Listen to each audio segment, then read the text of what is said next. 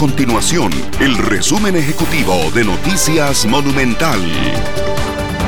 Hola, mi nombre es Fernanda Romero y estas son las informaciones más importantes del día en Noticias Monumental. Las auditorías a lo interno de la Caja Costarricense de Seguro Social siguen revelando irregularidades en la aplicación de la vacuna contra el coronavirus. Una nueva auditoría detectó que en el Hospital México se vacunó contra el coronavirus a cuatro funcionarios incapacitados, a tres personas de las cuales no existe registro de nombramiento y a otras tres que estaban pensionadas. La pandemia del COVID-19 y la crisis económica provocaron un impacto en el acceso a créditos en las entidades financieras. Datos de la Superintendencia General de Entidades Financieras, SUGEF, revelan que a nivel global no existe una tendencia a la alza en la cantidad de préstamos que gestionan los bancos estatales y privados.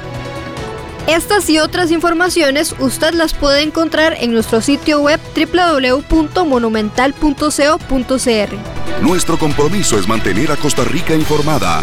Esto fue el resumen ejecutivo de Noticias Monumental.